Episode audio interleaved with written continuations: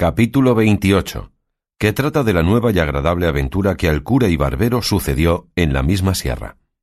Felicísimos y venturosos fueron los tiempos donde se echó al mundo el audacísimo caballero Don Quijote de la Mancha, pues por haber tenido tan honrosa determinación como fue el querer resucitar y volver al mundo la ya perdida y casi muerta orden de la andante caballería, gozamos ahora en esta nuestra edad necesitada de alegres entretenimientos no sólo de la dulzura de su verdadera historia, sino de los cuentos y episodios de ella, que en parte no son menos agradables y artificiosos y verdaderos que la misma historia, la cual, prosiguiendo su rastrillado, torcido y aspado hilo, cuenta que así como el cura comenzó a prevenirse para consolar a Cardenio, lo impidió una voz que llegó a sus oídos, que con tristes acentos decía de esta manera ¡Ay Dios! si será posible que ella ha hallado lugar que pueda servir de escondida sepultura a la carga pesada de este cuerpo que tan contra mi voluntad sostengo. Sí será si la soledad que prometen estas tierras no me miente. Ay, desdichada, y cuán más agradable compañía harán estos riscos y malezas a mi intención, pues me darán lugar para que con quejas comunique mi desgracia al cielo, que no la de ningún hombre humano, pues no hay ninguno en la tierra de quien se pueda esperar consejo en las dudas, alivio en las quejas, ni remedio en los males. Todas estas razones oyeron y percibieron el cura y los que con él estaban, y por parecerles, como ello era, que allí junto las decían, se levantaron a buscar el dueño, y no hubieron andado veinte pasos, cuando detrás de un peñasco vieron sentado al pie de un fresno a un mozo vestido como labrador, al cual por tener inclinado el rostro a causa de que se lavaba los pies en el arroyo que por allí corría, no se le pudieron ver por entonces, y ellos llegaron con tanto silencio que de él no fueron sentidos, ni él estaba a otra cosa atento que a lavarse los pies, que eran tales que no parecían sino dos pedazos de blanco cristal, que entre las otras piedras del arroyo se habían nacido. Suspendióles la blancura y belleza de los pies, pareciéndoles que no estaban hechos a pisar terrones, ni a andar tras el arado y los bueyes como mostraba el hábito de su dueño, y así, viendo que no habían sido sentidos, el cura que iba delante hizo señas a los otros dos que se agazapasen o escondiesen detrás de unos pedazos de peña que allí había. Y así lo hicieron todos, mirando con atención lo que el mozo hacía, el cual traía puesto un capotillo pardo de dos haldas, muy ceñido al cuerpo, con una toalla blanca, Traía asimismo unos calzones y polainas de paño pardo y en la cabeza una montera parda. Tenía las polainas levantadas hasta la mitad de la pierna, que sin duda alguna de blanco alabastro parecía. Acabóse de lavar los hermosos pies y luego con un paño de tocar que sacó debajo de la montera se los limpió, y al querer quitársele alzó el rostro, y tuvieron lugar los que mirándole estaban de ver una hermosura incomparable, tal que Cardenio dijo al cura con voz baja esta, ya que no es Lucinda, no es persona humana, sino divina.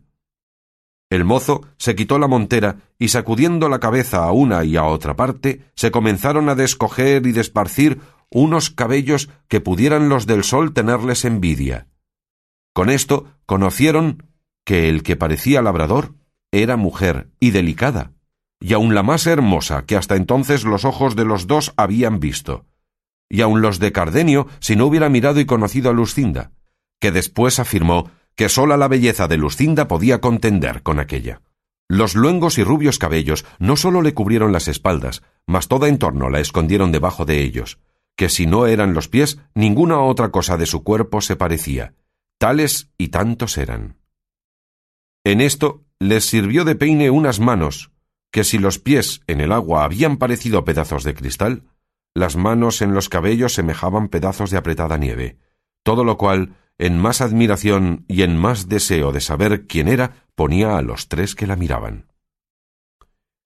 Por esto determinaron de mostrarse, y al movimiento que hicieron de ponerse en pie, la hermosa moza alzó la cabeza y apartándose los cabellos de delante de los ojos con entrambas manos, miró los que el ruido hacían, y apenas los hubo visto cuando se levantó en pie, sin aguardar a calzarse ni a recoger los cabellos, asió con mucha presteza un bulto como de ropa que junto sí tenía, y quiso ponerse en huida, llena de turbación y sobresalto.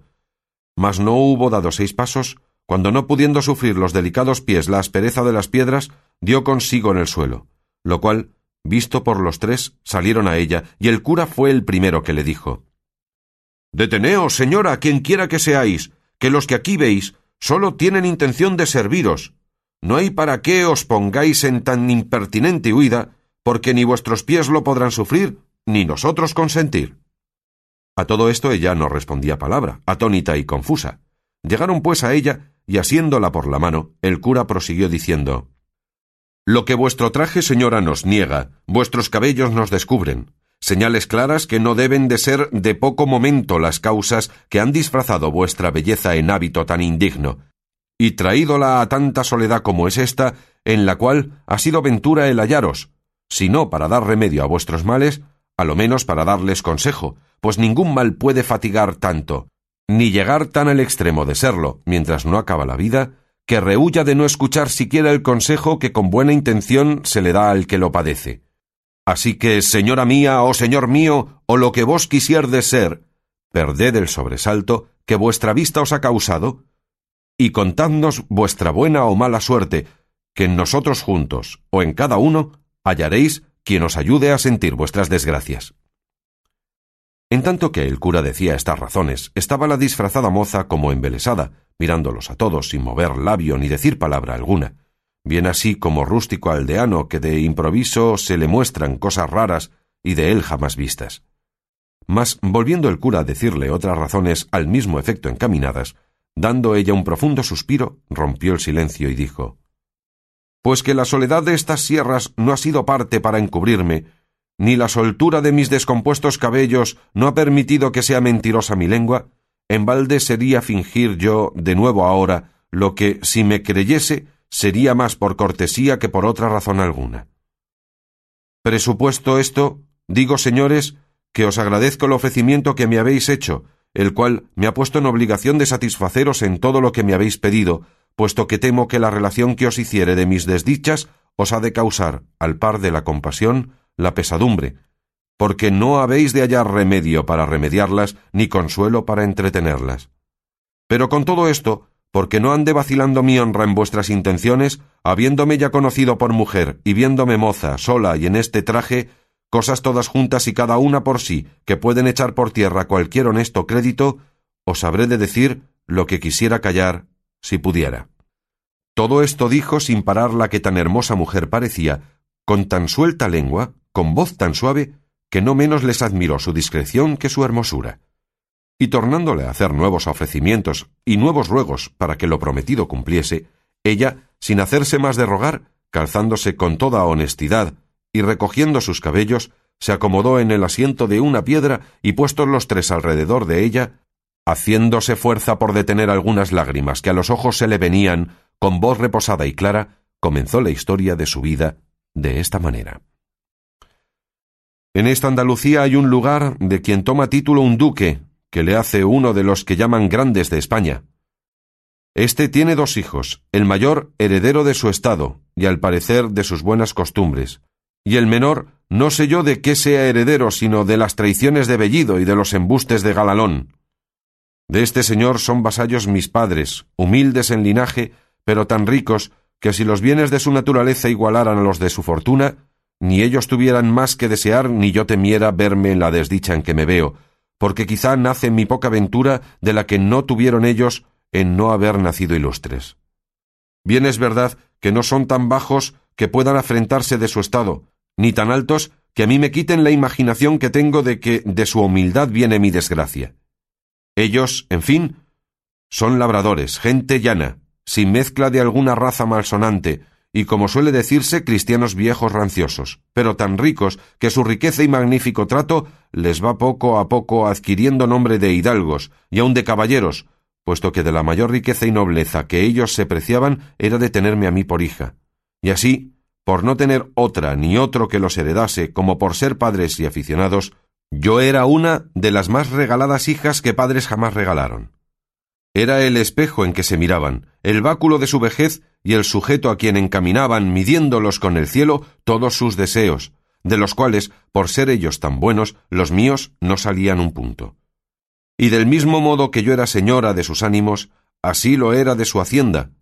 Por mí se recibían y despedían los criados. La razón y cuenta de lo que se sembraba y cogía pasaba por mi mano. los molinos de aceite, los lagares del vino, el número del ganado mayor y menor, el de las colmenas, finalmente, de todo aquello que un tan rico labrador como mi padre puede tener y tiene, tenía yo la cuenta y era la mayordoma y señora, con tanta solicitud mía y con tanto gusto suyo, que buenamente no acertaré a encarecerlo. Los ratos que del día me quedaban después de haber dado lo que convenía a los mayorales, a los capataces y a otros jornaleros, los entretenía en ejercicios que son a las doncellas tan lícitos como necesarios, como son los que ofrece la aguja y la almohadilla, y la rueca muchas veces. Y si alguna, por recrear el ánimo, estos ejercicios dejaba, me acogía al entretenimiento de leer algún libro devoto o a tocar una arpa, porque la experiencia me mostraba que la música compone los ánimos descompuestos y alivia los trabajos que nacen del espíritu. Esta, pues, era la vida que yo tenía en casa de mis padres, la cual, sin tan particularmente he contado, no ha sido por ostentación ni por dar a entender que soy rica, sino porque se advierta cuán sin culpa me he venido de aquel buen estado que he dicho al infelice que ahora me hallo. Es pues el caso que pasando mi vida en tantas ocupaciones y en un encerramiento tal que al de un monasterio pudiera compararse, sin ser vista, a mi parecer, de otra persona alguna que de los criados de casa, porque los días que iba a misa era tan de mañana y tan acompañada de mi madre y de otras criadas, y yo tan cubierta y recatada que apenas vían mis ojos más tierra de aquella donde ponía los pies, y con todo esto los del amor, o los de la ociosidad, por mejor decir, a quien los del lince no pueden igualarse, me vieron puestos en la solicitud de don Fernando, que este es el nombre del hijo menor del duque que os he contado. No hubo bien nombrado a don Fernando la que el cuento contaba, cuando a Cardenio se le mudó la color del rostro, y comenzó a trasudar con tan grande alteración, que el cura y el barbero, que miraron en ello, temieron que le venía aquel accidente de locura que habían oído decir que de cuando en cuando le venía. Mas Cardenio no hizo otra cosa que trasudar y estarse quedo, mirando de hito en hito a la labradora, imaginando quién era ella, la cual, sin advertir en los movimientos de Cardenio, prosiguió su historia diciendo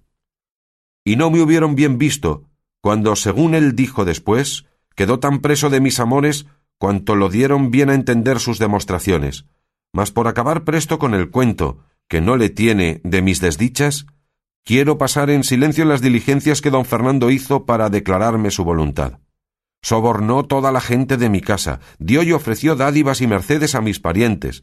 Los días eran todos de fiesta y de regocijo en mi calle, las noches no dejaban dormir a nadie las músicas, los billetes que sin saber cómo a mis manos venían eran infinitos, llenos de enamoradas razones y ofrecimientos, con menos letras que promesas y juramentos. Todo lo cual no sólo no me ablandaba, pero me endurecía de manera como si fuera mi mortal enemigo, y que todas las obras que para reducirme a su voluntad hacía las hiciera para el efecto contrario. No porque a mí me pareciese mal la gentileza de don Fernando, ni que tuviese a demasía sus solicitudes, porque me daba un no sé qué de contento verme tan querida y estimada de un tan principal caballero, y no me pesaba ver en sus papeles mis alabanzas, que en esto, por feas que seamos las mujeres, me parece a mí que siempre nos da gusto el oír que nos llaman hermosas. Pero a todo esto se opone mi honestidad, y los consejos continuos que mis padres me daban, que ya muy al descubierto sabían la voluntad de don Fernando, porque ya a él no se le daba nada de que todo el mundo la supiese. Decíanme mis padres que en sola mi virtud y bondad dejaban y depositaban su honra y fama, y que considerase la desigualdad que había entre mí y don Fernando, y que por aquí echaría de ver que sus pensamientos, aunque él dijese otra cosa, más encaminaban a su gusto que a mi provecho, y que si yo quisiese poner en alguna manera algún inconveniente para que él se dejase de su injusta pretensión, que ellos me casarían luego con quien yo más gustase, así de los más principales de nuestro lugar como de todos los circunvecinos, pues todo se podía esperar de su mucha hacienda y de mi buena fama. Con estos ciertos prometimientos y con la verdad que ellos me decían, fortificaba yo mi entereza, y jamás quise responder a don Fernando palabra que le pudiese mostrar, aunque de muy lejos, esperanza de alcanzar su deseo. Todos estos recatos míos, que él debía de tener por desdenes, debieron de ser causa de avivar más su lascivo apetito, que este nombre quiero dar a la voluntad que me mostraba, la cual, si ella fuera como debía, no la supiérades vosotros ahora, porque hubiera faltado la ocasión de decírosla. Finalmente, don Fernando supo que mis padres andaban por darme estado, por quitalle a él la esperanza de poseerme, o a lo menos porque yo tuviese más guardas para guardarme. Y esta nueva o sospecha fue causa para que hiciese lo que ahora oiréis. Y fue que una noche, estando yo en mi aposento con sola la compañía de una doncella que me servía, teniendo bien cerradas las puertas por temor que por descuido mi honestidad no se viese en peligro, sin saber ni imaginar cómo, en medio de estos recatos y prevenciones, y en la soledad de este silencio y encierro, me le hallé delante, cuya vista me turbó de manera que me quitó la de mis ojos y me enmudeció la lengua, y así no fui poderosa de dar voces, ni aun él creo que me las dejara dar, porque luego se llegó a mí tomándome entre sus brazos, porque yo, como digo, no tuve fuerzas para defenderme, según estaba turbada, comenzó a decirme tales razones que no sé cómo es posible que tenga tanta habilidad la mentira que las sepa componer de modo que parezcan tan verdaderas. Hacía el traidor que sus lágrimas acreditasen sus palabras, y los suspiros su intención. Yo, pobrecilla, sola entre los míos, mal ejercitada en casos semejantes, comencé, no sé en qué modo, a tener por verdaderas tantas falsedades, pero no de suerte que me moviesen a compasión menos que buenas sus lágrimas y suspiros.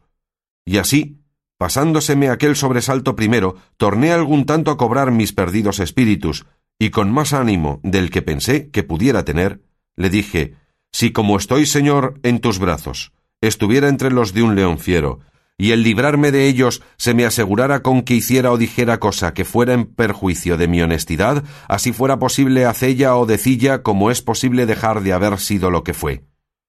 Así que, si tú tienes ceñido mi cuerpo con tus brazos, yo tengo atada mi alma con mis buenos deseos, que son tan diferentes de los tuyos como lo verás, si con hacerme fuerza quisieres pasar adelante en ellos. Tu vasalla soy, pero no tu esclava. Ni tiene ni debe tener imperio la nobleza de tu sangre para deshonrar y tener en poco la humildad de la mía. Y en tanto me estimo yo, villana y labradora, como tú, señor y caballero.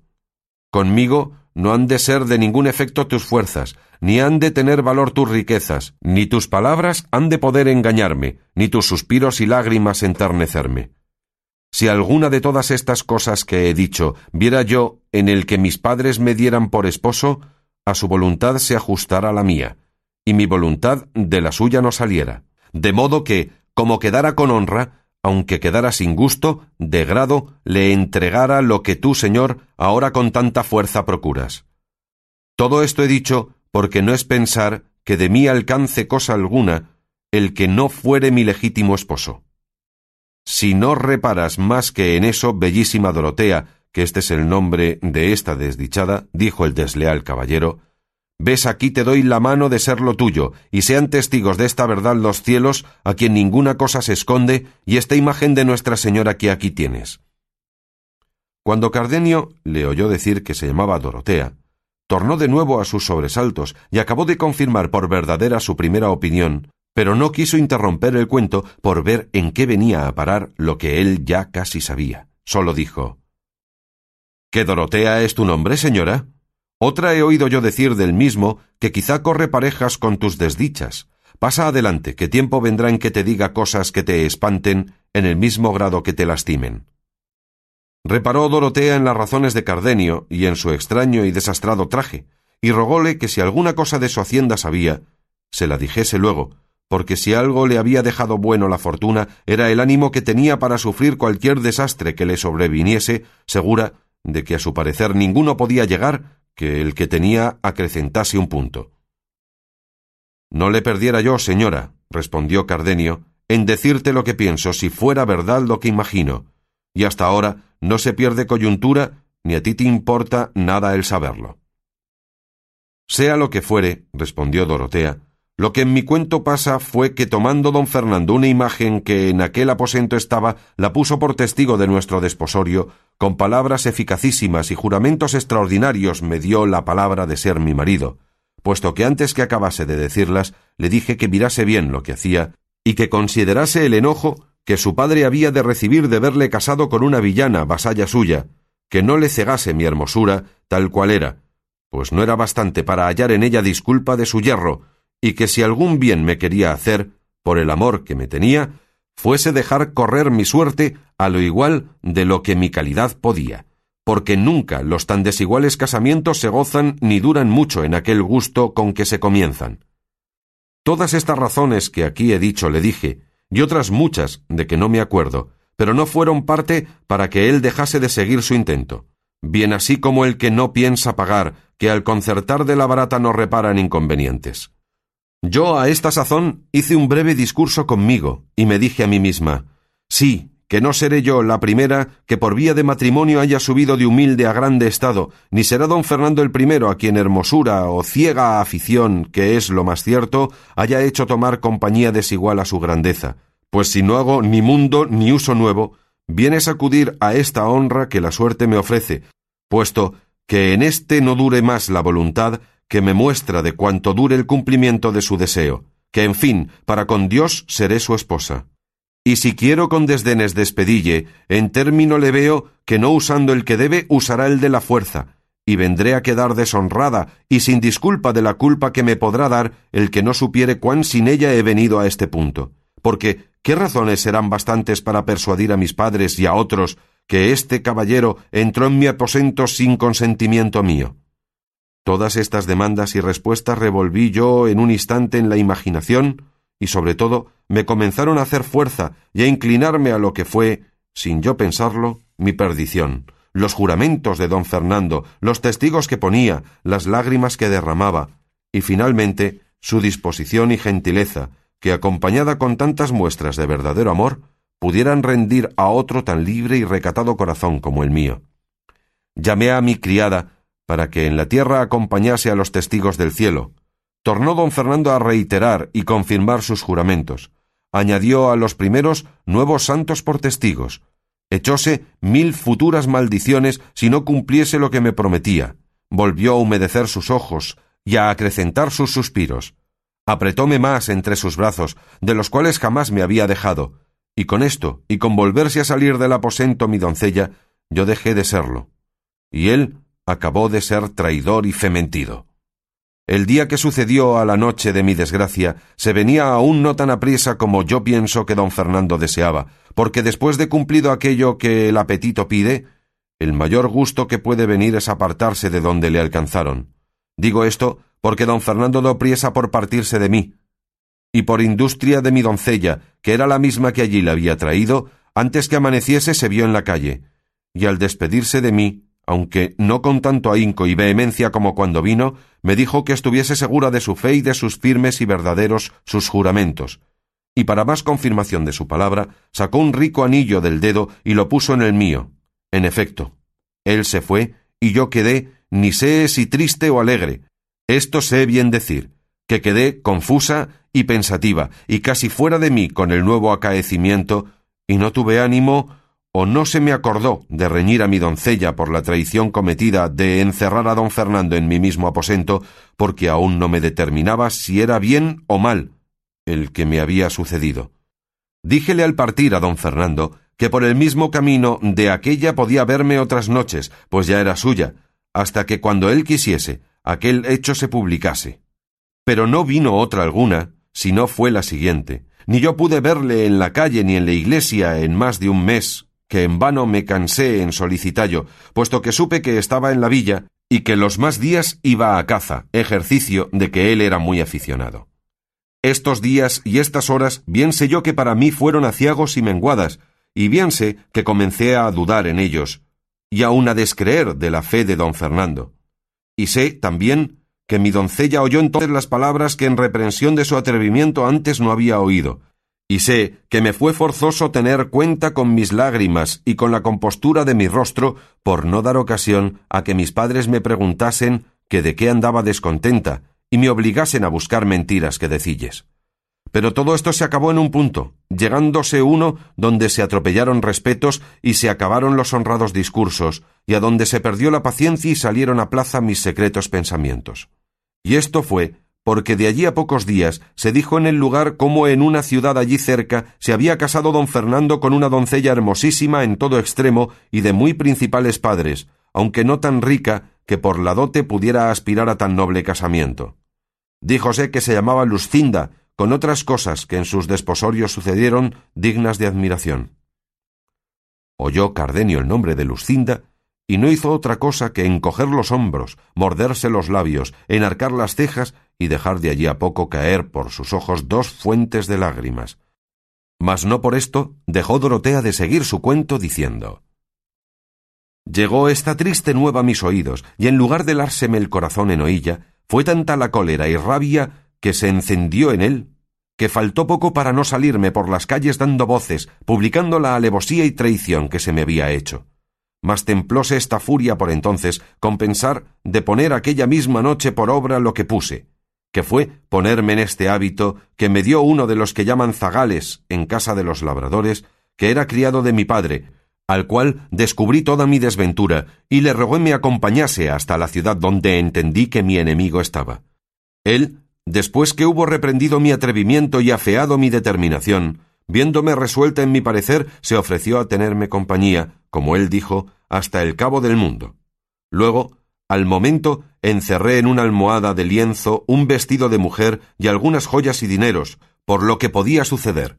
y en el silencio de aquella noche, sin dar cuenta mi traidora doncella, salí de mi casa acompañada de mi criado y de muchas imaginaciones, y me puse en camino de la ciudad a pie, llevada en vuelo del deseo de llegar, ya que no a estorbar lo que tenía por hecho, a lo menos a decir a don Fernando me dijese con qué alma lo había hecho.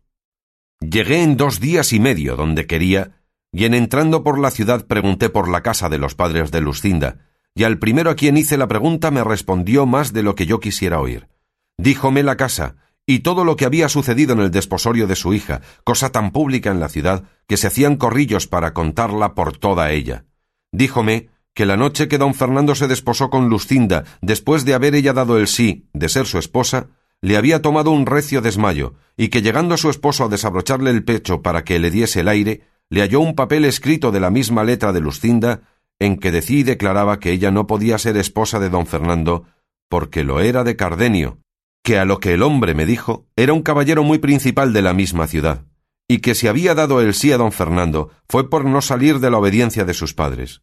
En resolución, tales razones dijo que contenía el papel, que daba a entender que ella había tenido intención de matarse en acabándose de desposar, y daba allí las razones por que se había quitado la vida todo lo cual dicen que confirmó una daga que le hallaron no sé en qué parte de sus vestidos. Todo lo cual, visto por don Fernando, parecióle que Lucinda le había burlado y escarnecido y tenido en poco, arremetió a ella antes que de su desmayo volviese, y con la misma daga que le hallaron, la quiso dar de puñaladas, y lo hiciera si sus padres y los que se hallaron presentes no se lo estorbaran. Dijeron más, que luego se ausentó don Fernando y que Lucinda no había vuelto de su parasismo hasta otro día, que contó a sus padres cómo ella era verdadera esposa de aquel Cardenio que he dicho. Supe más que el Cardenio, según decían, se halló presente a los desposorios y que en viéndola desposada, lo cual él jamás pensó, se salió de la ciudad desesperado, dejándole primero escrita una carta donde daba a entender el agravio que Lucinda le había hecho y de cómo él se iba a donde gentes no le viesen. Esto todo era público y notorio en toda la ciudad, y todos hablaban de ello, y más hablaron cuando supieron que Lucinda había faltado de casa de sus padres y de la ciudad, pues no la hallaron en toda ella, de que perdían el juicio sus padres y no sabían qué medio se podría tomar para hallarla. Esto que supe puso en bando mis esperanzas, y tuve por mejor no haber hallado a don Fernando que no hallarle casado, pareciéndome que aún no estaba del todo cerrada la puerta a mi remedio, dándome yo a entender que podría ser que el cielo hubiese puesto aquel impedimento en el segundo matrimonio por atraerle a conocer lo que al primero debía, y a caer en la cuenta de que era cristiano y que estaba más obligado a su alma que a los respetos humanos. Todas estas cosas revolvía en mi fantasía y me consolaba sin tener consuelo, fingiendo unas esperanzas largas y desmayadas para entretener la vida que ya aborrezco. Estando pues en la ciudad sin saber qué hacerme, pues a don Fernando no hallaba, llegó a mis oídos un público pregón donde se prometía grande hallazgo a quien me hallase, dando las señas de la edad y del mismo traje que traía, y oí decir que se decía que me había sacado de casa de mis padres el mozo que conmigo vino, cosa que me llegó al alma por ver cuán decaída andaba mi crédito, pues no bastaba perderle con mi venida, sino añadir el con quién. siendo sujeto tan bajo y tan indigno de mis buenos pensamientos. Al punto que oí el pregón, me salí de la ciudad con mi criado, que ya comenzaba a dar muestras de titubear en la fe que de fidelidad me tenía prometida, y aquella noche nos entramos por lo espeso de esta montaña, con el miedo de no ser hallados. Pero como suele decirse que un mal llama a otro, y que el fin de una desgracia suele ser principio de otra mayor, así me sucedió a mí, porque mi buen criado, hasta entonces fiel y seguro, así como me vio en esta soledad, incitado de su misma bellaquería, antes que de mi hermosura, quiso aprovecharse de la ocasión que a su parecer estos yermos le ofrecían, y con poca vergüenza, y menos temor de Dios ni respeto mío, me requirió de amores, y viendo que yo con feas y justas palabras respondía a las desvergüenzas de sus propósitos, dejó aparte los ruegos de quien primero pensó aprovecharse y comenzó a usar de la fuerza. Pero el justo cielo, que a pocas o ningunas veces deja de mirar y favorecer a las justas intenciones, favoreció las mías, de manera que con mis pocas fuerzas y con poco trabajo di con él por un derrumbadero donde le dejé, ni sé si muerto o si vivo, y luego, con más ligereza que mi sobresalto y cansancio pedían, me entré por estas montañas sin llevar otro pensamiento ni otro designio que esconderme en ellas, y huir de mi padre y de aquellos que de su parte me andaban buscando.